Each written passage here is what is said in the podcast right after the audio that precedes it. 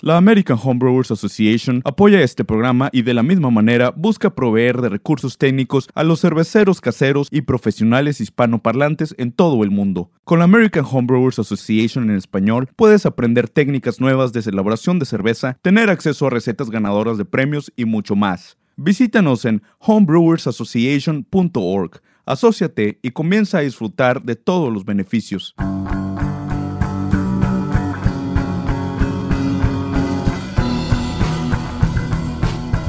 Hola, hola amigos, ¿cómo están? Bienvenidos a otro episodio de Entre Cervezas, el programa en español de la Brewing Network. Yo soy Pablo y acá me acompaña mi amigo Edgar. ¿Cómo estás? Bien, Pablo, aquí muy feliz, este, regresando de, todos estos viajes que, hemos estado haciendo y todos los que nos faltan. Sí, yo casi que vuelvo internado por alcoholemia etílica de, de de Denver. La verdad que bueno, sí, fue, fue bueno, fue un buen evento y el CBC en Denver y vimos muchos amigos eh, y mucha gente del, de la industria muy importante que bueno, de a poco eh, nos están dando su apoyo. Eh, también gente, me crucé, bueno, vos también me imagino con gente de, Latinoamérica que escucha el programa, así que eh, me dio mucha alegría eh, hablar con gente que, nos escucha. Claro, y este, también entre las personas a las que yo me, topé fueron este Jay Goodwin de, de, Sour Hour, otro de los programas excelentes de la, de la Brewing Network, y John Palmer de Brewing Strong. Sí, la, eminencia acá, este, que, está, que estoy viendo que también ahora sí, este, bueno, eh, probablemente va a ir a, Rhode Island. Eh, para los que no saben, en, unas semanas este, tenemos HomebrewCon. Creo que es en junio, ¿verdad? Ah, ahorita te digo exactamente. Es la, es, este, sí, es lunes las últimas semanas de junio. junio 27, 28 y 29 del 2019 en Providence, Rhode Island es este Homebrew, HomebrewCon por la American Homebrewers Association. Eh, de hecho, Gary me acaba de invitar, eh, ya sea que vaya por, por, por medio de Trillium o si no, este, aunque sea solito, ahí les voy a caer probablemente. Sí, no, más que bienvenido. Bueno, eh, yo voy a estar con Wild Labs seguramente también, pero bueno, extenderle la invitación a, a, cualquiera de nuestros amigos que que tenga la posibilidad de, venir a, este evento, eh, sería genial, así nos podemos conocer y, y, charlar un ratito. Estamos viendo de la posibilidad, tal vez, tenemos que hablar con Justin, el dueño de la Bruin Network, de tal vez hacer un, un episodio en vivo ahí, vamos a ver, estamos, estamos, estamos trabajando en eso, todavía falta bastante para, para ese evento, pero ya queríamos empezar a hablar por si, si alguno de ustedes tenía el plan o, tienen, le estamos dando tiempo suficiente si les interesa como para, para acercarse. Claro, de hecho, eh, ahora sí que CBC y HomebrewCon se me hacen de los mejores eventos del mundo entero para, para aprender un poquito más de cerveza, ¿no? Eh, tú y yo, pues, conocimos mucha gente ahí y realmente aprendimos muchas de las cosas que sabemos, las aprendimos durante esos seminarios o clases. Sí, yo le recomiendo siempre eh, a los cerveceros en Latinoamérica que eh, la American Homebrewer Association tiene información de sobra y, yo creo que muchas de esas cosas eh, aplican a cualquiera, no solamente a homebrewer. No, no hay que cometer el, error de, pensar, oh, la, American Homebrew Association es para homebrewers. Hay un montón de información que sirve para cualquiera, para, para el pro y para, y para el homebrewer eh, también. Así que no, no piensen que porque es para está enfocada a los homebrewers no van a tener eh, buena información. Se habla de información muy, muy avanzada y, muy básica también, pero, pero eh, creo que abarca a todo, a todo el mundo. Sí, de hecho hay algunas clasecillas ahí que, que igual quiero refrescarme la memoria, ¿no? Este, pero por decir algunas de las cosas es este eh, el agregar el lúpulo más tarde contra el dry hopping, el hacer el, aroma eh, de tu lúpulo, la expresión y el, carácter y, el, carácter eh, con la adición y el tiempo correctos, mejorar la calidad de, tu sour beer, de tu cerveza a través del, de las mezclas o utilizar los ingredientes cómo, hacer el, el, mashing de, de, los cereales, cómo vienen los, eh, los defectos básicos. Son cosas que realmente ah, algunas son, son básicas y es este recordar nada más, pero otras cosas sí vienen muy, muy interesantes, ¿no? No, y también lo interesante es que eh, eh, hay muchas charlas que son súper interesantes y, y, que hasta creo yo que mejoran la cerveza de cualquiera. Lo que pasa es que eh, son cosas que un homebrewer puede aplicar porque tiene el tiempo, porque no, no, no, es un negocio, pero, pero que hacen a hacer una mejor cerveza todavía, a técnicas que tal vez el, pro brewer no puede aplicar porque por un tema de, de, de que es un negocio y que tiene que no puede estar esperando tanto tiempo, pero es siempre importante aprenderlo, como pro brewer también, porque siempre va a estar la posibilidad de, de saber más y que si, si tienen la posibilidad de aprender esas técnicas y cosas que tal vez no son ideales para un pro brewer, pero las pueden aplicar en algún momento y mejorar su cerveza. Claro, claro. Y además este es súper importante porque en una cervecería grande a veces no tienes chance de moverle nada, ¿no? Y en cambio, en una, cuando estás haciendo homebrew, es como, ah, sí, pone de esto, pone el otro. Ah, y si se echa algo a, perder, es muchísimo más fácil tirarlo que realmente deshacerte de, de, el cheque para todos los empleados, ¿no? Casi, casi a veces. Eh, Edgar, em, me estabas comentando cuando estábamos charlando eh, en otro momento que querías mencionar un par de, de, de personas que, nos escuchan y, que siempre están en contacto con nosotros y querías mencionarlo porque la verdad que tenían muy buena onda. Ah, sí, claro que sí. Este, pues más que nada hemos tenido mucho apoyo de, gente que nos ha estado dando, eh, ahora sí que dando share, que nos ha este, invitado a, a, pues a apoyarnos más bien. Por las redes sociales con las redes sociales. Esto realmente sí nos ayuda este, muchísimo y todo es, principalmente porque eh, pues tú y yo vivimos acá en Estados Unidos, ¿no? Entonces es medio a veces complicado. Eh, ya tengo muchos años de no ver a mis amigos de México. Tengo muchos años de no, de no ver a algunos cuantos que conocí de Brasil, de, de Costa Rica tenemos menos contacto del que nos gustaría tener con gente en Latinoamérica. Exactamente. Entonces, para esto para ti y para mí se nos hace a veces más complicado porque cuando yo posteo las cosas en mi Instagram personal, eh, muchas veces están en inglés porque todos mis contactos son, son gringos, ¿no? Pero por decir, este está este eh, Mire eh, Fierro, su Instagram es soy-cheve- RE, RE. Es este, mire, Fierro, una, una, amiga, este, ya desde hace algunos años. Está esta Mandy también, eh, que es Río-de-Malta.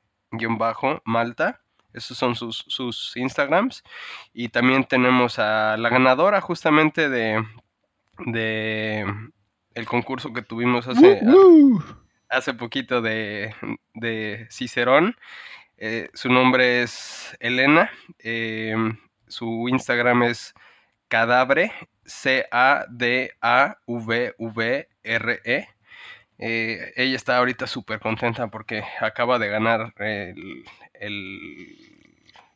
programa este, el, de Cicerón, y pues la verdad es una excelente oportunidad para ella para, para entrar al, mundo de la cerveza, ¿no? Excelente. Bueno, felicitaciones, Elena. Gracias por escucharnos. Gracias por, por siempre tratar de ayudarnos compartiendo eh, las cosas que subimos o mejor dicho, que sube Edgar al Instagram y al Facebook.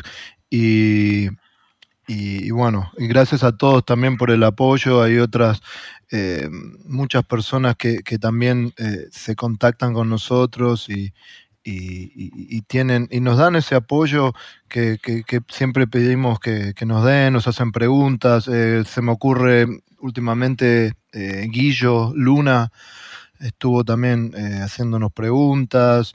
bueno, un poco de todo y, pero la verdad agradeciéndole a la gente eh, que se sigan sumando, porque como dijimos siempre, esto va a ser de a poquito. Latinoamérica es gigante, hay miles y miles y miles y miles de personas que están interesadas en la cerveza, pero bueno, esto de a poquito se va, eh, la idea es que entre todos nos vamos ayudando para que esto se escuche cada vez más, más y más y bueno, ayudar a, a, que la cerveza vaya mejorando de a poquito eh, en, toda Latinoamérica. Este, ¿cómo, Edgar, cómo se contacta la gente con nosotros y, cómo, nos pueden escuchar también? Pues los contactos que tenemos son Facebook e Instagram, eh, arroba entre cervezas BN eh, para ambos. Nuestros correos que vienen siendo pablo arroba thebrewinetwork.com, edgar arroba y entre cervezas arroba thebrewinetwork.com. Últimamente he estado recibiendo también algunas preguntas este, por Facebook eh, y por Instagram. Entonces, eh, si no les contestamos rápido, una disculpa, realmente eh, a veces queremos tener una, respuesta más completa y correcta. para cada uno de los procesos. Entonces, eh, a veces no nos alcanza a dar el tiempo entre las corridas que andamos, ¿no? Este, Ahorita justamente tengo que entregar, eh, acabo de terminar Q1 y tengo que entregar todos mis, este, mis proyectos para Q2, entonces ando, ando corriendo un poquito y este, nos encanta realmente estar, estar pues eh, con ese contacto, ¿no? algunas de las personas que nos han contactado es Guillermo, Alejandro Luengo, eh, Ángel Rodríguez y Guillo Luna nos, nos estuvieron preguntando ahí algunas cosillas en Facebook. Y pues son dudas sencillas, ¿no? Entonces esas sin ningún problema. Si nos tardamos un poquito más es porque eh, estamos eh, pensando en, en toda la manera en la cual puede impactar su proceso esto. Sí, y quiero mencionar a un amigo que se llama Emanuel, que mencionó algo, estábamos tomando unas cervezas justamente ayer y, es verdad, dijo, ni enterado de que ustedes están en iTunes y de que la gente los puede escuchar por otras vías, no solamente eh, yendo a la página que es una opción y buena de, la Brewing Network, pero hay otras formas. Y por ejemplo, eh, yo eh, que uso iPhone, hay un app que se llama Podcast. Y si se bajan ese app, que está relacionado con iTunes. Eh, ahí buscan entre cervezas Brewing Network y ahí les sale. Y ahí pueden bajar todos los episodios. Está bueno porque es más interactivo que a veces que lo que pasa eh, desde la website. Eh, se puede pausar y volver a, empezar el, show desde ese punto en que se pausó. Se puede para atrás, para adelante. O sea, y se puede mantener, se puede bajar el episodio y tenerlo en el teléfono y, también escucharlo hasta cuando no tengan señal de internet o, de, de, wifi o lo que sea. Eh, vos que usás em, Android, eh, Edgar, ¿qué, ¿cuál es la opción para la gente que, que usa Android? Hay una aplicación que me gusta mucho que se llama Podcast Addict, eh, como adicto, y lo pones, lo buscas, realmente puedes buscar entre cervezas y te, salen todos los episodios. Y constantemente van bajando, eh, depende de, cómo tengas tú las, la configuración, pero constantemente va, va bajando los, los episodios y los guarda directamente en tu memoria. Perfecto. Ningún problema. Perfecto. Bueno, ¿te parece? Vamos a meternos en este eh, episodio eh, rápidamente para que no se nos vaya el tiempo y tratemos de, hacer lo que venimos haciendo en los últimos, que la estamos dando a la hora, no nos estamos pasando mucho más, como decíamos al principio. Em, ¿cómo, ¿Cómo llamarías a este, a este episodio, Edgar? yo le llamaría como eh, cerveza 101 eh, del grano al vaso. Porque, pues realmente desde el inicio tú y yo llegamos y cinco tips para hacer tu cerveza y biotransformación y todos estos temas grandes que tú y yo, que, para ti y para mí son el día del día, ¿no? Pero realmente nunca vimos lo que es el proceso de, de hacer cerveza. Entonces, queremos explicarles un poquito más, más bien desde el grano hasta el vaso, cuáles son nuestros puntos claves para cada una de las cosas. Y pues un, poquito una explicación rápida, ¿no? Súper sencilla, para si alguien les llega a preguntar, oye, eh, ¿cómo hago cerveza? Pues tienes un, tienes un resumen rapidísimo, o si no, también tienes un resumen este, un poquito eh, a detalle, ¿no? Claro, y, eso, eh, y, vamos a seguir el formato que veníamos haciendo, que muchos de ustedes nos dijeron que, les había gustado, con el tema del lado A y el lado B.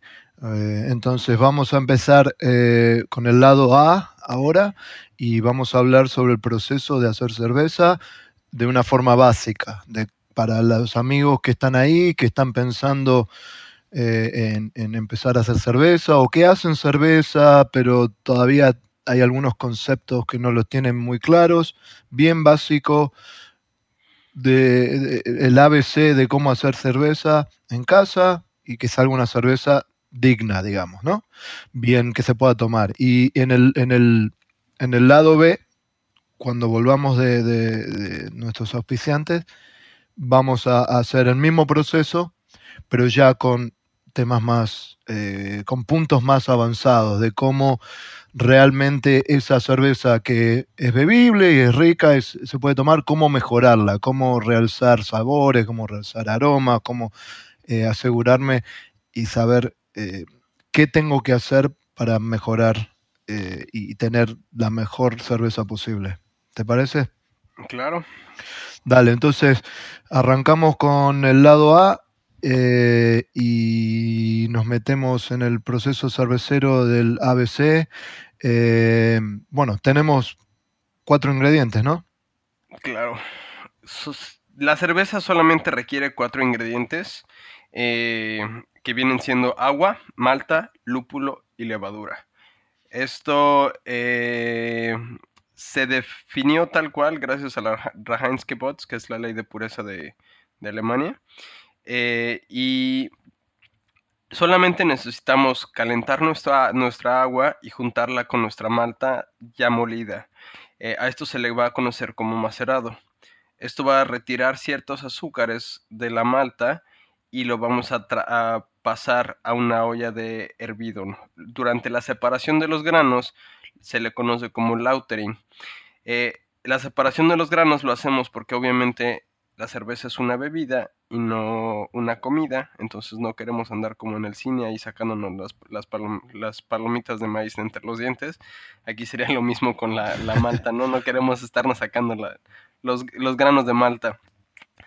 Después del lautering o la separación de los granos del líquido, que ya viene con azúcar, eh, viene lo que viene siendo el hervido. El hervido sirve para sanitizar eh, el caldo que, estamos haciendo. Se le conoce como mosto. Eh, esta era la etapa principal por la cual la cerveza era más, más saludable y menos infecciosa para tomar antes de que descubriéramos la microbiología y los microorganismos que viven en el agua, ¿no? Después viene la, adición de los lúpulos. Los lúpulos eh, nos dan amargor, sabor y aroma, dependiendo de, qué tiempo lo dejemos este, hirviendo, como un té. En el enfriado este, vamos a bajar la temperatura rápido, porque si la bajamos lentamente, corremos riesgo de tener varios, varios aromas poco deseables, ¿no? Eh, la adición de la levadura, es importante saber qué tipo de levadura y cuánta levadura vamos a estar metiendo. Llegamos a fermentación. Fermentación por lo regular la dejas estar sola y estar este, sin tocar durante dos semanas. Fácil. Eh, y después vamos a hacer una carbonatación. Casi siempre durante la fermentación vamos a tener una producción de CO2, que es este, lo que va a carbonatar nuestra cerveza.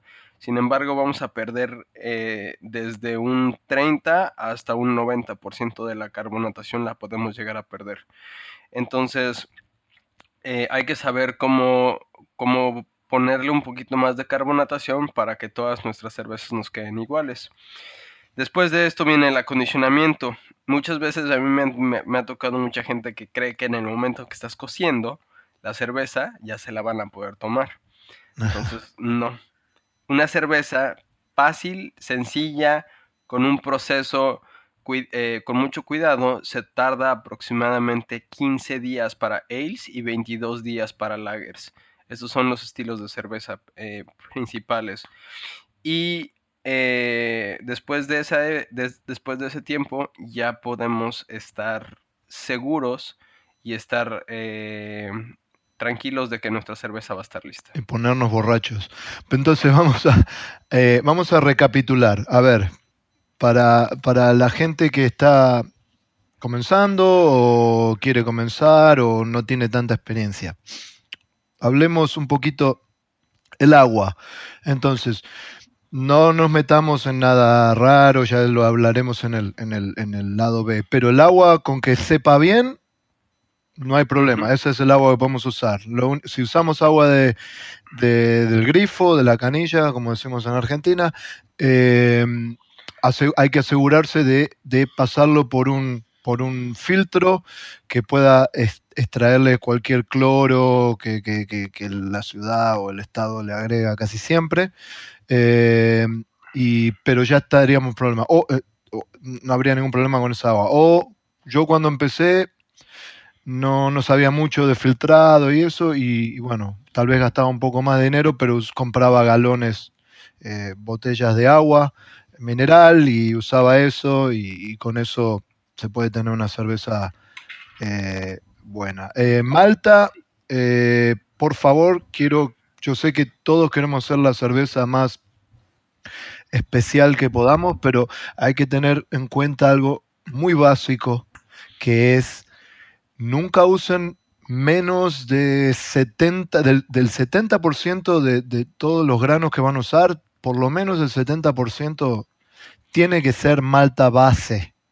¿Ok? Pero ¿cómo defines una malta base? La malta base es la malta, es la malta que, nos va a dar la transformación, que tiene todas estas enzimas eh, que hacen la conversión de azúcares durante el macerado. Si yo estoy agregando, eh, es, una malta que, no está transformada, convertida o, cocida más que, que lo demás. Es bien base, tiene todas las enzimas que están listas para juntarse con el agua en el macerado y crear estos eh, y, cortar estas cadenas de, azúcares para crear eh, eh, azúcares fermentables para la levadura. Entonces, si utilizamos muchas de estas maltas especiales, como la de cristal, la o caramelo, o la de chocolate, sí, son muy lindas, se huelen bien y todo, pero eso son especiales, están para acompañar ¿Se entiende? Eh, eh, eso agregan color, agregan un poco de sabor acá y allá, pero, pero en realidad no pueden, no, tienen la facilidad, eh, no tienen las enzimas necesarias que necesitamos para hacer la cerveza. Entonces, si la malta tiene color, realmente ya la podemos considerar como una malta de especialidad. Y si realmente tiene un sabor muy ligero, este, eh, y no tiene un proceso de eh, malteo con mucha temperatura, realmente no eh, podemos utilizar esas maltas como maltas bases. Las principales vienen siendo la Pale Malt, uh, Brewer's Malt, y casi todas deben La llaman de dos carreras, las la maltas de dos carreras. Dos hileras. dos hileras, dos carreras. Em, y esa sería su malta base. No usen menos del 70%. O sea, que, sus adjuntos o, maltas especiales no pasen más del 30%, sino ya estarían teniendo tal vez problemas con la fermentación. Eh, ¿Se entiende? Eh, pero entre más le pongo, más, más sabe, ¿no, Pablo? Entonces, ¿cuánto es demasiado ¿Cuánto es demasiado que de especiales? de especiales? Y, y todo depende del estilo de cerveza. Por eso digo, eh, hay veces que lo simple, la gente, a todos, a todos, nadie, nadie puede decir que no, a todos nos gusta complicar las cosas a veces y nos olvidamos que lo simple a veces es mejor. Cuando yo también cuando empecé a hacer cerveza quería y agregarle un sabor de acá y un aroma de allá con la malta o con esto y me estaba dando cuenta que al final no conseguía nada de lo que quería y cuando empecé a- a entender un poco más y a, y a darme cuenta de que primero lo simple y primero lo que se necesita, eh, las cosas empezaron a cambiar. Así que no compliquen las cosas, la cerveza ya de por sí es mágica eh, como, como, como es y, y- se pueden hacer cervezas geniales, perfectas casi, solamente usando malta base. Así que no se vuelvan locos con las maltas especiales y, de a poquito, cuando aprendan y tengan la, facilidad y ya sepan cómo hacer bien cerveza, de ahí a poquito ya van a tener una mejor noción de cómo ir agregando distintos tipos de adjuntos o maltas especiales. Este, cuando hablamos de lúpulos, eh, diría que para este lado A, como hablamos en unos episodios anteriores, si queremos amargor, si estamos buscando mucho amargor o mayor cantidad de amargor, agregamos la, eh, levadura, los lúpulos a los 60 minutos más o menos, cuando empezamos a ver que hay hervor. eh, le agregamos los primeros lúpulos. eh, si buscamos no tanto amargor y un poco más, sabor en, la cerveza, se agregan al- alrededor de los 30 minutos, a los 30 minutos del hervor. Eh, estamos hablando de un hervor, digamos, normal de 60 minutos. Y cuando hablamos de aroma, es- no, no, no amargor y no tanto sabor, pero más aroma, de los 15, 10 minutos finales a casi el final del hervor. Eh, eso, digamos, es básicamente hablando de, del agregado de, de- De de los lúpulos. Eh, Eh, una sí. regla, una regla de oro que me, to- que me dio este Randy Mosher es eh, cuando empezamos el, el- el hervido, utilizamos de 20 a 40 gramos, más o menos, eh, para nuestras adiciones de amargor. No importa, bueno, realmente sí, sí importa mucho, eh, pero esta regla de dedo nos da un rango dependiendo de los, eh, de los alfa ácidos, ¿no? Eh. Un ejemplo, por decir, sería Hallertau nos va a dar aproximadamente unos 18 IBUs, ¿no? Eh, a, a 20 gramos. Este, 42 gramos de Chinook nos van a dar 70, gra- 70 IBUs.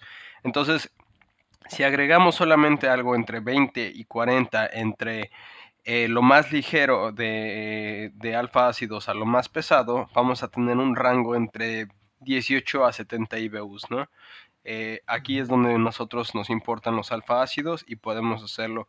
Pero siempre y cuando estemos en ese rango, no importa qué, qué estilo de, de lúpulo utilicemos, vamos a tener una cerveza, aunque sea eh, tomable. Eh, pa- para aroma es de los 50 gramos a los 120 gramos y, depi- y depende mucho de cuánto aroma vamos a tener. Pero aquí afortunadamente el amargor no nos va a, a impactar tanto y no nos va a... Cuando, cuando hablas de gramos, ¿estás hablando de qué, de qué volumen de cerveza? Más o menos de, Eh, de mosto. Buen punto. Eh, son 20 litros. Ok, porque eso es importante. Si le agregamos 120 a 500 litros, Sí, estamos, no, no va a hacer nada. no nos va a hacer nada. Pero sí, en, en 20 litros más o menos, que es cuando un- es, es el- lo que se utiliza más que nada en la gente que hace cerveza casera, eh, los números que está dando eh, Edgar están también ahí exactos. Eh, y ya para ir terminando este lado A, cuando pasamos a la fermentación, tenemos que asegurarnos de bajar la temperatura de ese mosto a la temperatura de fermentación. Estamos hablando de más o menos 68, 70 grados Fahrenheit, sería unos, unos 20 grados, ¿no? 20 grados Celsius.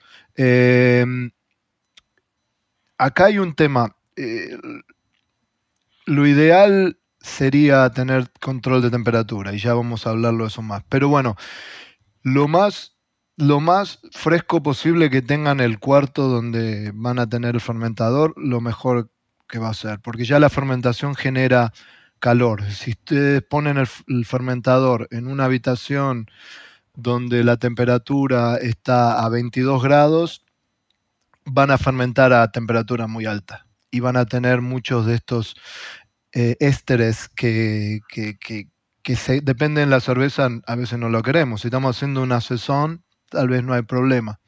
Ahora, si estamos haciendo una cerveza más eh, que no tenga tanto carácter de, levadura, eh, nos, va a nos va a dar mucho, muchos ésteres o alcoholes superiores que no queremos. Entonces, eh, siempre tratar de tener, si no tenemos control de temperatura para la fermentación, que el cuarto esté un poco más frío de lo que nosotros pretendemos tener la temperatura. Digamos, si la queremos tener la fermentación a 20 grados, un cuarto a 18, 17 grados Celsius sería lo sería bastante ideal porque podemos agregar la levadura a esa temperatura y ya la misma fermentación que genera toda esta revolución eh, eh, dentro del fermentador va a generar temperatura, o sea que va a hacer que la temperatura suba.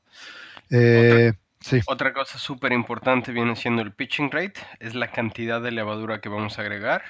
Eh, se necesitan al menos 12 gramos de levadura cervecera para, para esto, pero siempre nos conviene más estar en el lado, en el lado eh, alto. Entonces, siempre y cuando echemos más levadura, la única razón que, que vamos a tener es una producción de una levadura, de una cerveza más limpia. Sí, y bueno, eh, asegúrense que la cerveza esté terminada con un hidrómetro. Fíjense que cuando vean que pasan dos, tres días y la, la, densidad final no se mueve de ahí, significaría que está, que está lista, que ha terminado de fermentar. Eh, le subiríamos, si se puede, subirle un poquito la temperatura si no está a esa temperatura en ese momento, a unos 22 grados, 23, como para asegurarnos que haga un descanso de diacetilo. Y, después de ahí, unos días más, ya la podemos enfriar y empezar a, o la embotellamos y la carbonatamos con, azúcar o se le, se le, hace carbonatación forzada eh, en, un, en, un, en, un, barril. Este, pero eso sería más o menos lo básicamente un ABC de cómo hacer eh, cerveza. Si tienen más preguntas básicas, nos mandan un, email, nos mandan un mensaje y, con mucho gusto le, les damos más eh, información. Pero vamos a, vamos a hacer un corte, Edgar, y ya así no se nos va mucho el tiempo, porque en el lado B, ahí sí que tenemos mucho más para hablar. Dale. Exactamente. Bueno, déjame voy por una cerveza y ahorita seguimos platicando. Volvemos. Con el curso en línea Beer Savvy, tú puedes incrementar tu conocimiento de cerveza y prepararte para tu primera certificación profesional en cerveza. Beer Savvy, del programa de certificación Cicerón, es un curso que te prepara para dominar los aspectos fundamentales del servicio de cerveza, estilos de cerveza y su historia. El curso toma entre 5 a 8 horas para completarse, pero los contenidos los tienes disponibles por 90 días. Incluye videos, actividades y es una forma muy dinámica de aprender. El curso incluye dos oportunidades para certificarte como anfitrión certificado en cerveza. Empieza hoy ingresando a cicerón.org. Bueno, estamos de vuelta. Eh, bueno, quiero agradecer, como siempre, al programa Cicerón por el apoyo, a la American Homebrew Association, también al Brewing Network por darnos este espacio. Así que, bueno, gracias a todos y bueno, seguiremos haciendo lo mejor que podemos para, para mejorar cada día este, este podcast. Así es. Nos metemos en el lado B, ya así vamos a tener bastante para hablar en, en, lo que serían 30 minutos si no nos queremos pasar de, del, del, tiempo Eh, ¿cómo, ¿Por dónde arrancamos, Edgar? Bueno, primero lo primero, ¿no? Este, antes de empezar a hacer cualquier cerveza y antes de, de, de, empezar a pensar en hacer una cerveza, hay que entender, eh, lo primero que hay que hacer es tener todo bien limpio, ¿no? Hemos estado hablando de esto, hemos estado comentando de esto, pero es súper importante tener una limpieza eh, correcta sobre todo. Eh, la limpieza va por dos etapas, una es limpieza y otra es sanitización. Si están trabajando en un equipo casero o en algo así, les recomendaría utilizar un poquito de cloro diluido en cualquier superficie que, vayan a a utilizar y utilizar un poco de, algún sanitizante, ¿no? Puede ser eh, ácido peracético diluido o puede ser este eh, alcohol eh, con cualquier cosa que va a, tocar la cerveza. No les recomiendo utilizar el cloro más que nada con cualquier cosa que va a tocar la cerveza porque podemos generar sabores indeseables. El cloro solamente va en, lugares donde no está la cerveza, ¿no? Y además de la limpieza, hay que saber que hay que tomar notas, ¿no? Hay que tomar las notas de los valores que nos dieron, hay que tomar las notas de las de los sabores que, que obtuvimos. ¿De qué nos sirve hacer una cerveza que quedó perfecta y excelente cuando a fin de cuentas no podemos ni siquiera este, realmente repetirla. Yo creo que es importante saber la diferencia entre limpiar, sanitizar. Eh, primero hay que limpiar, ¿okay? Por favor, limpiar jabón, enjuagar bien, el equipo o, eh, tiene que estar, o lo que estamos utilizando tiene que estar limpio, número uno. Y después hay que sanitizar. ¿Se entiende? No se puede, tienen que tener bien en claro esto, no se puede sanitizar algo que está sucio. Claro. Primero tiene que estar limpio y una vez que está limpio se puede sanitizar, que sería bajarle la, cantidad de... bajar el riesgo a contaminación, digamos, a que haya alguna contaminación. Nosotros como cerveceros, ni siquiera un cervecero eh, pro en los Estados Unidos, digamos, tiene la habilidad de esterilizar, o sea que esterilizar ya es otro nivel. No hace falta esterilizar para hacer un, cervecero. Esterilización viene por otro lado, pero sí es muy importante la limpieza, número uno. Número dos, sanitización. Exactamente. Equipo básico para mí que realmente cualquier cervecero de cualquier nivel debe de tener es un termómetro, aunque sea un termómetro de mercurio de estos, eh, lo importante es el rango que tengamos eh, entre 50 y 70 grados. Eh, los arriba de eso o afuera de eso realmente se nos complica un poco, pero lo más importante es tener el termómetro para maceración. Un medidor de pH estos los podemos comprar en Amazon o los podemos comprar en varios lugares. Muy en, las, en las tiendas donde venden productos para alberca, muchas veces hay, hay medidores de pH. Eh, un densímetro. Si no pueden comprar los tres densímetros que vienen en un kit, les recomendamos uno de triple escala. Son un poquito menos este, ajustados, pero al menos, al menos nos pueden servir. Y un microscopio un microscopio para mí es súper importante porque podemos ver cómo está nuestra levadura. Muchas veces, o sea, yo no sé cómo va la levadura. Ahorita tengo una fermentación que lleva tres semanas, más o menos, eh, y no ha terminado. Lleva como un 60% de la fermentación y todo el mundo me, diría, pero ¿por qué? O sea, no puede ser que llevas tres semanas. Mi, mi levadura está este, bien. Simplemente yo hice un underpitch y, al menos, y, y además es una levadura que capturé salvajemente, pero al menos como la estoy viendo yo bajo microscopio, digo, ok, mi, mi levadura va bien, todo va bien. Eh, al menos necesitamos un 400% de, de zoom. Eh, estoy en lo correcto, ¿verdad, Pablo? Sí, sí, sí. Eh, se puede de mil, pero es para ver bacterias. De mil, para, para ver bacterias de mil, pero con 400 para levadura no es suficiente. Y muchos dicen, no, es que son carísimos. Oye, yo me he encontrado este microscopios en, yo creo que, que unos 30, 40 dólares en Amazon. O sea, son 800 pesos. Hay algunos de juguete, hay algunos de juguete, pero no, estoy, no estoy bromeando. Hay algunos que son de juguete que tienen 400X y se puede ver la levadura. ¿Se entiende? Lo, lo, que yo quiero dejar bien en claro, y es algo que eh, me pasa mucho cuando viajo trabajando y visitando cervecerías, me pasa, y acá en los Estados Unidos, eh, que hay gente que dice, oh, no, no tengo dinero para eso, o no tengo tiempo, y, y, me, me, da gana de, de, arrancarme los pelos porque, porque digo, bueno, si no tenés tiempo o dinero para eso, ¿para qué lo tenés? Eh, dedícate a, a vender eh, libros, ¿no? Si vas a hacer cerveza, y cerveza profesional y realmente querés tener consistencia y la mejor calidad posible, estos equipamientos, un microscopio, un pHímetro, todas esas cosas que ahora Edgar estaba nombrando, son necesarias para hacer una buena cerveza. Y hay que acordarse de algo. Cuando uno se convierte en profesional, se convierte, tiene que tener cierta... Em, la calidad de la cerveza tiene que estar ahí. Tiene que estar, uno está vendiendo, uno tiene que tener ese, ese, ese, pensamiento de decir, bueno, ya no estoy haciendo cerveza para mis amigos, de que si está buena o no está buena, y la tomamos, la tiramos. Estamos vendiéndola. Entonces, hay que, hay que, y no solamente para uno, para porque uno quiere hacerlo mejor para que pueda hacer, sino eh, ustedes, eh, en cualquier lugar que estén en Latinoamérica, Piensen algo.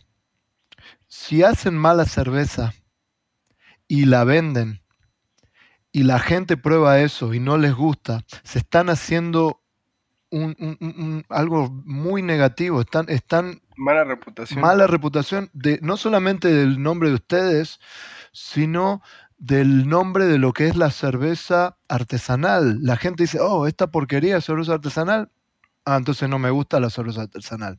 Claro. No se hagan eh, por, por, por, no querer aprender o por no, no querer gastar un peso de más o de menos. No, no, no, no, no se jueguen en contra a sí mismos. Traten siempre, siempre de hacer la mejor cerveza posible y eso al final del día va a pagar. Eh, entonces, vamos a meternos en el agua, Edgar, que ya, o sea, ya estamos a otro nivel, ya no es que solamente el agua, que si le sacamos el cloro o el agua de galón, ¿qué, necesitamos en, el agua? Tres cosas súper importantes que hay que ver en el agua. Hay varias maneras de obtener estos resultados. Una es obviamente tú haciendo tus propias pruebas. Eh, para mí lo más sencillo viene siendo ir a una tienda de albercas y compras este, de las tiritas o algo así que más o menos te dan una idea. De, hay, hay unas tiritas que puedes mojar con el agua y te va a decir la cantidad de cloro que hay, la cantidad de magnesio, la cantidad de calcio. Este, vienen, vienen varias pruebas en, en, en esa tira. Son muy similares a las tiras, a las de pH. Eh, pero también ver si se puede contactar eh, alguna autoridad local que nos dé Exactamente. el, reporte.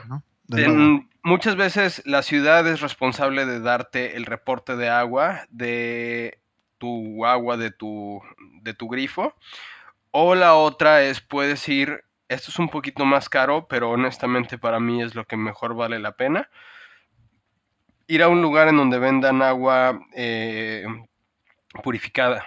Entonces, si vamos a las, a las grandes como Coca-Cola, que tiene Bonafont y cosas así, o no, no me acuerdo, ah, sí, él, sí es la de Coca-Cola. Este, si vamos a las grandes, obviamente nos va a salir un ojo de la cara y la mitad del otro, pero en México, por decir, hay muchos eh, personas que han puesto sus purificadoras de agua en literalmente en su sala y vas y le compras este, un, garrafón de agua en 10 pesos. Entonces ellos realmente o tienen algún un reporte de, de, cómo va su pureza, porque muy probablemente el gobierno se los pida, o la otra es podemos asumir que realmente han quitado muchas de las cosas y podemos nosotros construir desde ahí nuestro, nuestro, nuestras sales, que para mí la más importante viene siendo el uh, gypsum. Hay, tenés el gypsum, eh, que es el sulfato de, de calcio, ¿verdad? Y también se puede usar el cloruro de calcio, dependiendo, en, en- en- en un, digamos, eh, no haciéndolo tan largo, eh, el cloruro de, de calcio ayuda a, a a- que la malta tal vez se, se exprese mejor, a ser más balanceado eh, en ese sentido. Y, y el, el de sulfato eh, ayuda más que nada a, que los lúpulos eh, se expresen de, de mejor manera. Pero cuando hablamos de agua, quiero dejar algo bien en claro. ¿Qué es lo que estamos buscando? Si estamos mirando un reporte, ¿qué es lo que necesitamos mirar? Lo que necesitamos mirar es la cantidad de calcio que tiene el agua, la cantidad de magnesio que tiene el agua, la cantidad de sodio, de cloruro y de sulfato. Eh, y, también, y también es muy importante la alcalinidad. ¿ok? Entonces, eh, puede tener un agua dura o un agua blanda. eh, con las dos se puede hacer cerveza. Ahora, hay que saber qué, qué- qué tipo de agua tengo para ajustarla de la manera que, que- que- que necesitamos para la cerveza que estamos haciendo. Y si tienen más dudas sobre ese dato, vayan al episodio 2, ¿fue o 3, Edgar, que hablamos de agua? Eh, Creo No, que el 2 o el 3. creo que el dos. Búsquenlo, es sobre agua. Y, y- y- y tenemos a nuestro amigo que invitamos que, que- que sabe mucho de agua y, y ahí hablamos bastante profundamente de eso. Así que pueden volver ahí atrás y, escuchar ese, ese episodio que está muy bueno. Para referencia básica rápida, eh, calcio debe de estar entre 50 a 100 ppm, magnesio debe estar a- alrededor de los 30, este, los sulfatos ahora sí que depende mucho, pero debe de estar alrededor de los 30, a menos que estemos utilizando unas IPAs o algo así. El, los- los- el cloruro debe de estar este, de 40 a 100, a menos que estemos haciendo una New England Style IPA, que debe de ser hasta, hasta 150. El sodio debe de estar este, de 0 a 60 y el bicarbonato eh, yo creo que de 50 a 150 más o menos. Ok. Em, sabiendo todo esto, no, ¿por qué lo necesitamos saber? Porque cuando mezclemos con la, cuando vayamos al macerado y mezclémoslo con la, con los granos, dependiendo del estilo que vamos a hacer, eh, el agua con los granos va a tener una reacción y- y ahí nos va a bajar el, el- pH y va a tener todas estas reacciones que, que son muy importantes. Entonces, saber el agua que tenemos y saber los granos que vamos a utilizar para la cerveza que, vamos a hacer, van dependiendo del tipo de agua y dependiendo del tipo de granos que estamos mezclando, van a tener reacciones distintas. Entonces, lo que estamos buscando es tener una noción básica alrededor de cómo van a interactuar estos tipos de granos con este tipo de agua. Entonces, saber de antemano qué es lo que va a pasar. Y se puede después ajustar, como estamos hablando, con, con agregando sales o agregando eh, ácidos al macerado para bajarle el pH. Eh, ya que no estamos metiendo en macerado, eh, estamos buscando una un, pH eh, de, a temperatura ambiente, esto es bien importante, de 5.2 a 5.6. Eh, si ustedes, eh, el- la temperatura del, del macerado, eh, la temperatura, digamos, en general, va a cambiar el pH. Si tengo temperatura más alta o más baja, el pH va a, a- cambiar, se condiciona por la temperatura a la que lo estoy eh, chequeando.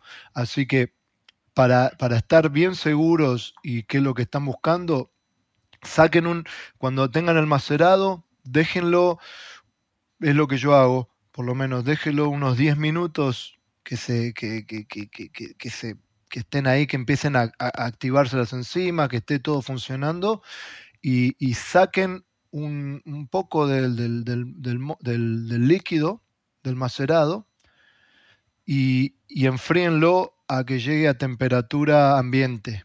Y ahí, ahí es cuando chequean el pH. Y el pH debería estar entre 5.2 y 5.6 a esa temperatura.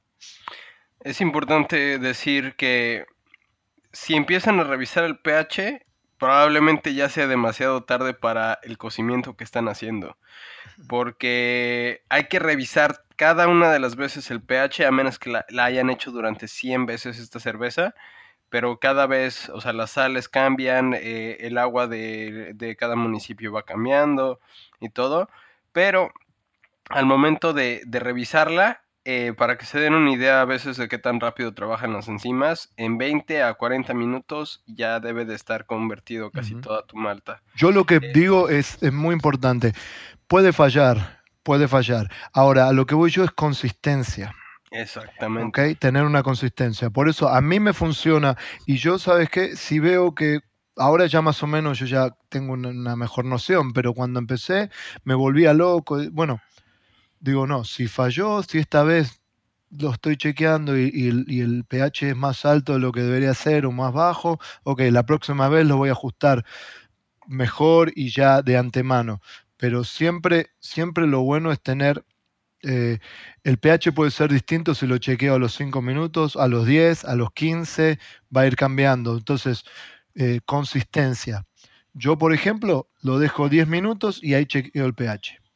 Eh, ¿Y qué hago? Lo hago todo el tiempo igual, todo el tiempo igual, todo el tiempo igual. Entonces yo ya puedo ajustar dependiendo de mi parámetro a los 10 minutos. Entonces eso es lo que, lo que, tienen, lo que tienen que buscar. Entonces tenemos de macerado, la conversión de azúcares, eh, lo extraemos el, mosto, lo separamos de los granos y vamos a, al hervor, Espérame, espérame, espérame. Todavía, nos faltan muchos puntos en, medio de ahí. y nos queda poco tiempo. no, yo, creo que mejor le, seguimos en el otro. Vamos a seguir cada uno de los puntos porque son cosas muy importantes realmente que siento que la gente necesita que les refresquemos o al menos que escuchen. Porque por decir, este, muchas veces, eh, regresando un poquito a, a las maltas, ¿no? La porción de maltas es súper importante, ¿no? Eh, en cuanto a porciones, yo siempre tengo un 70% de malta base con un 30% de especialidad. Y las especialidades las divido yo en, dos, ¿no? Eh, que viene siendo low killing y high, high killing, que vienen siendo... Eh,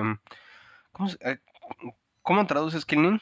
Y como cocidas, ¿no? Maltas cocidas ah. o maltas em, procesadas. Porque en realidad es como que se, se cocinan. Sí, o sea, son eh, temperaturas altas o temperaturas bajas, ¿no? Si son temperaturas bajas, vienen siendo caramelo 20, caramelo 40, caramelo 60, tal vez todavía. Eh, si ya vienen siendo temperaturas altas, yo considero un caramelo 80, un caramelo 120, eh, chocolate, roasted barley, todas las tostadas, ¿no? Para mí sí son de, eh, de baja temperatura, que vienen siendo maltas Munich, Viena, este, Aromatic, todas estas. Les doy hasta un 15% de, de, de, mi total grain bill, de, de, todas, de todos mis granos. Yo eso es a lo, a lo que me voy. Si son bajas, si son altas como chocolate, como roasted barley o cosas así, yo por lo regular ando por ahí del 7%.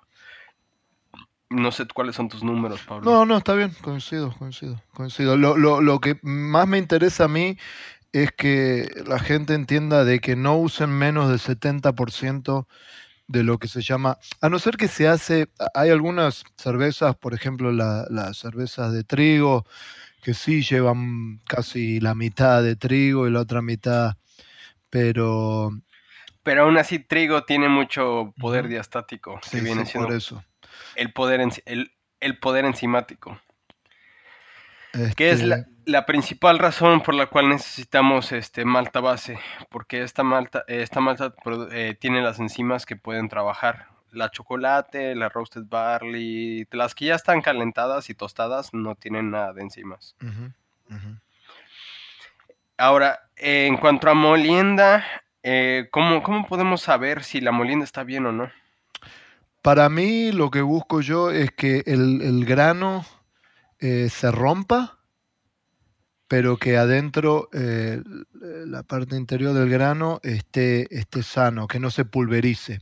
La idea es que, que, que la molienda buena y la justa sea que, que la, la parte exterior del grano, la cáscara sería del grano, se parta, se abra y deje expuesta todos los, eh, eh, estos eh, almidones para que, las, para que las enzimas los transformen en azúcar fermentables. Entonces, la idea es que la cáscara se parta para que el agua pueda estar en contacto con, el, con, con los almidones, y que esa cáscara partida eh, nos sirva también como, como, un filtro para que no se nos haga un empaste cuando hacemos el, macerado, para que no se, no se, nos, se nos haga una harina, una harina así que no, que no se mueva el agua. Entonces, esa sería, eso sería lo, lo ideal para mí. No sé si coincides.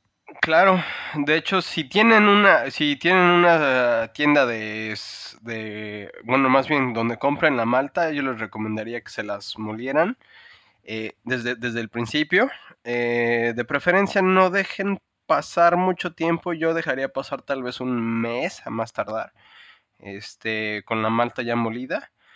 Pero si no tienen ustedes eh, la posibilidad de, un molino profesional, tal vez un molino de maíz, aquí el punto importante nada más es como dices tú, ¿no? Eh, exponer el endospermo, exponer esa cosa blanca que tenemos adentro de los granos, siempre y cuando no pulvericemos e intentemos tener intacta la cáscara. La cáscara es importante por dos razones. Una es extracción de taninos, queremos evitarlo. Entonces la cáscara entera no nos va a dar tanta astringencia, ni tantos sabores, ni, ni taninos. Y al mismo tiempo la cáscara nos va a servir mucho durante el proceso del lautering, que es el filtrado. bueno. que, que mm, metámonos un poquito en la separación, nos quedan, nos quedan unos 4 o 5 minutos, así que eh, ¿por qué no llegamos a la parte de, de hervor y eso y, ya parece que nos queda un, continuado en el siguiente para llegar a la parte de, fermentación y eso? Sí, ahora sí que le vamos dando un poquito más. Eh, ahora viene siendo lo que viene el doen, que, que nosotros le llamamos, el, este, el inicio del macerado. Y aquí es donde es importante eh, la temperatura, ¿no?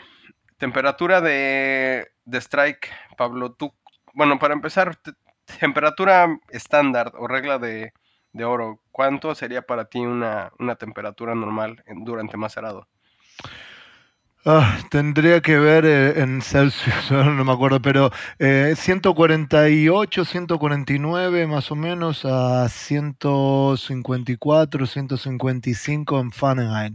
En Son como de 64 a 67 más o menos. 64 a 67, sí. Em, la diferencia es que dependiendo del tipo de cerveza que estamos haciendo, eh, al, estar en la temperatura más baja, hay ciertas enzimas que se activan más que otras y nos dan una cerveza más fermentable al tener temperatura eh, más baja. Que termina con menos cuerpo y, un, y menos dulce. Y si fermentamos a temperaturas más altas, nos va a dejar eh, azúcares menos fermentables y, y a eso, entonces nos va a dejar una cerveza con un poco más de cuerpo. Y más dulzor. Así es. Eh, yo recomendaría unos 66 grados, nada más para darle en medio, siempre. Este, Si están empezando, pues eso es eh, como la temperatura a la que siempre hay que ir. Después ya pueden empezar a mover el rango. mi rango personal viene siendo de 62, 63 grados hasta 70 grados mi, mi, rango de, de sacarificación. Sacarificación es el proceso de producir los azúcares fermentables a través de la maceración. Con la alfa milasa y la beta milasa, que son las dos enzimas que, que cortan las, los, los, los, azúcares más complejos, digamos, los, los almidones en azúcares fermentables. Exactamente. Que serían el maltotrios, la maltotriosa, la maltosa la, y la glucosa en, sí. Está la sucrosa también, pero eh, esas son las más. Eh, entonces, para recapitular este pedacito, si, si, maceramos a una temperatura más alta, nos va a dejar más, eh, más, azúcares como más, más maltotriosa, que no es tan fermentable. Si, fermenta, si perdón, sigo diciendo fermentar, si maceramos a temperatura más baja, nos va a producir más maltosa o más glucosa, que, es más fácil para la, para la levadura durante la fermentación de, comerla y, de metabolizarla. Entonces nos va a dejar una, cerveza eh, un poco más, eh, digamos, eh, ¿cómo se dice? más ligera, más fina, digamos. Claro. Em, regla de, dedo o regla de oro, para mí son 8 a 10 grados arriba de la temperatura a la que vamos a querer nuestro macerado. Esa es a la temperatura a la que tenemos que tener el agua, ¿no? Entonces, si, si estamos buscando 66 grados Celsius de, de, temperatura de macerado, yo tendría mi agua de 74 a unos 70 y 78 tal vez. Depende mucho aquí si precalentamos nuestro macerado, qué tipo de macerado tenemos, está insulado, está con una chaqueta, la chaqueta ya está caliente, este, el grano viene. Sí, eso lo tienen que ir viendo, cada uno tiene su sistema y cada uno va a tener eh, pero por eso siempre tomar nota es muy importante, ¿verdad? Si le agrego el agua a esta temperatura, cuando lo mezclo con los granos, me baja tanta cantidad. Tiene mucho, depende del, del equipo, depende de la cantidad de granos, de la temperatura que tienen los granos, de la temperatura eh, exterior, de si lo estamos haciendo afuera, dentro de un lugar, qué si estamos en invierno, en verano. Hay muchos factores que van a, influir en esto, por eso tomar notas siempre es lo mejor. Se nos va el programa, se nos va este episodio, Edgar, nos quedamos acá y ya parece que, que en vez del lado A vamos a hacer el lado C en el próximo. Vamos a hacer el lado C de cervecero. Me gusta eso. Lado C de cervecero en el próximo. Ya nos metemos bien entonces profundamente en lo que es el macerado, el Borloff, el Herbor y bla, bla, bla. Ya nos metemos bien en todo toda la otra parte y en la parte fría de la cerveza. Eh, gracias de nuevo a todos nuestros auspiciantes. Eh, gracias a todos los que nos escuchan. Y bueno, sigamos en contacto y nos vemos en el lado C, Edgar. Claro, solamente en este, la última parte nos queda eh, recordarles nuestras redes sociales, entre cervezas BN, que vienen siendo en Facebook e Instagram, nuestros correos, Pablo, arroba Edgar, thebrewingnetwork.com, entre cervezas, arroba y pues nos estamos viendo en el. Que nos escuchen por iTunes o por donde sea que, que, lo puedan bajar. Saludos a todos, nos vemos en el próximo o nos escuchamos en el próximo. Chao. Chao.